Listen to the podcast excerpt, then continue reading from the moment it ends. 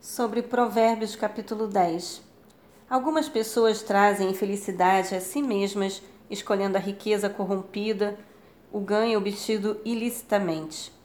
Na busca de satisfação, elas podem fazer alguma coisa que destrói suas chances de alcançar a felicidade. Os princípios de Deus para a vida correta e justa trazem felicidade duradoura, porque nos guiam em um comportamento correto, justo e permanente apesar de nossos sentimentos tão instáveis. O livro de Provérbios está repleto de versículos que comparam a pessoa devota e piedosa, justa, com a ímpia. Essas declarações não pretendem se aplicar universalmente a todas as pessoas em todas as situações.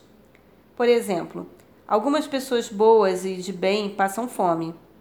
As declarações pretendem transmitir a verdade geral de que a vida da pessoa que busca a Deus é melhor no longo prazo que a vida da pessoa ímpia, uma vida que leva à destruição. Essas declarações não são promessas inflexíveis, mas verdades gerais.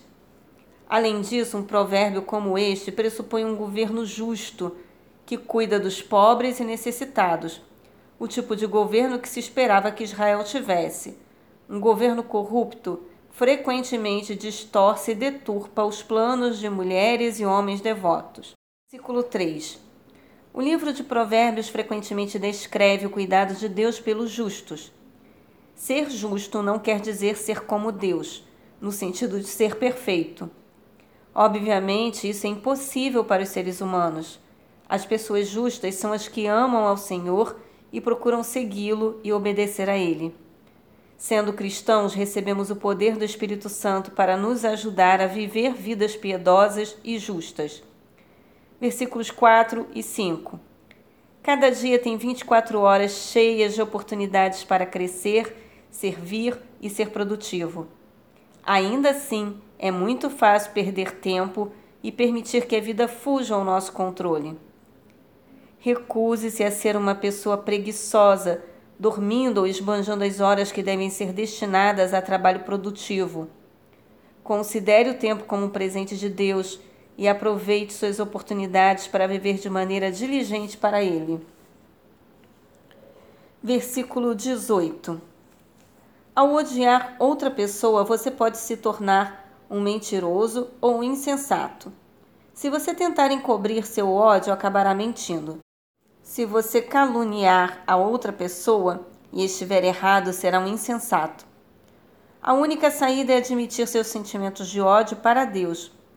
Peça que Ele modifique seu coração e que lhe ajude a amar ao invés de odiar. Versículo 20. As palavras de uma pessoa boa são valiosas como prata escolhida. Uma grande quantidade de maus conselhos vale menos do que alguns poucos conselhos bons. É fácil obter opiniões de pessoas que nos dirão apenas o que pensam que irá nos agradar, mas esses conselhos não são úteis.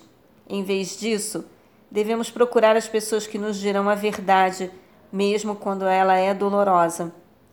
Pense nas pessoas a quem você recorre em busca de conselhos. O que você espera ouvir delas? Versículo 22. Deus dota a maior parte das pessoas de habilidades pessoais e financeiras para reagir às necessidades dos outros. Se todos percebêssemos como Deus nos abençoou e se todos usássemos nossos recursos para fazer Sua vontade, a fome e a pobreza seriam eliminadas. A riqueza só será uma bênção se a usarmos da maneira que Deus deseja.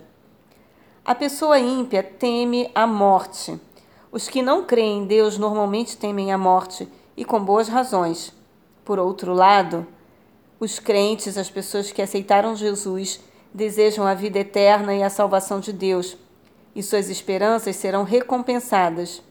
Esse versículo 24 oferece uma escolha. Você pode concretizar seus temores ou suas esperanças. Você faz essa escolha rejeitando a Deus e vivendo segundo sua maneira, ou aceitando a Deus e obedecendo a Ele.